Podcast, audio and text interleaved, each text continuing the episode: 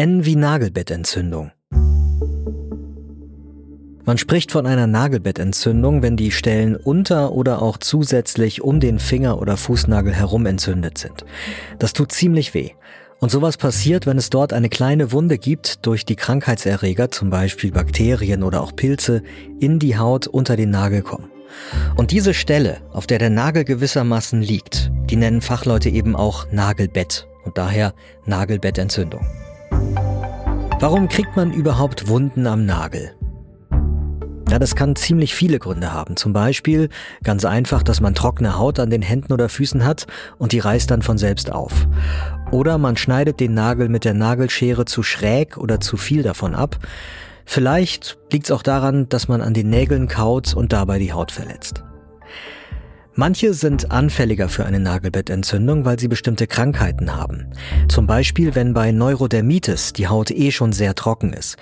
Oder wenn bei Diabetes der Blutzuckerspiegel zu hoch ist. Auch das kann da einen Einfluss haben.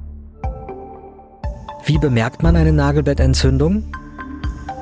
Ja, also daran, dass die Stelle rot wird und anschwillt und manchmal wird sie auch sehr warm. Und dazu merkt man oft auch noch pochende, beißende Schmerzen. Das kommt daher, weil das Nagelbett sehr gut durchblutet ist. Und jedes Mal, wenn das Blut durch das Nagelbett gepumpt wird, dann wird die entzündete Stelle kurz so ein bisschen mehr zusammengedrückt und dabei tut es dann eben nochmal mehr weh. Übrigens kann die entzündete Stelle auch eitern. Und zwar immer dann, wenn Bakterien an der Entzündung schuld sind. Oder man kann auch Fieber bekommen. Man sollte eine Nagelbettentzündung auf jeden Fall behandeln, weil sonst kann sich zum Beispiel der Nagel verformen oder sogar abfallen. Und es ist am besten, das einem Arzt oder einer Ärztin zu zeigen und dann gemeinsam zu überlegen, welche Behandlung am besten ist.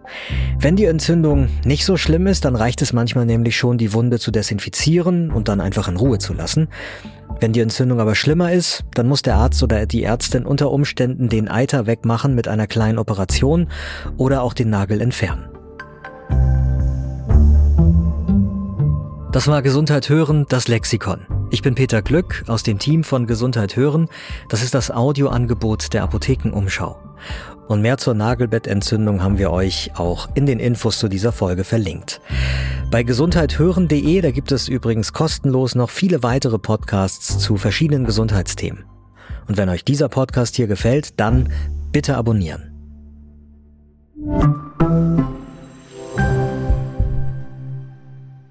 Übrigens, Fingernägel wachsen ungefähr doppelt so schnell wie Fußnägel. Das hat eine zugegebenermaßen eher kleine Studie aus den USA herausgefunden, aber das Ergebnis hier war, Fingernägel wachsen knapp 3,5 Millimeter im Monat, Fußnägel nur 1,6 Millimeter.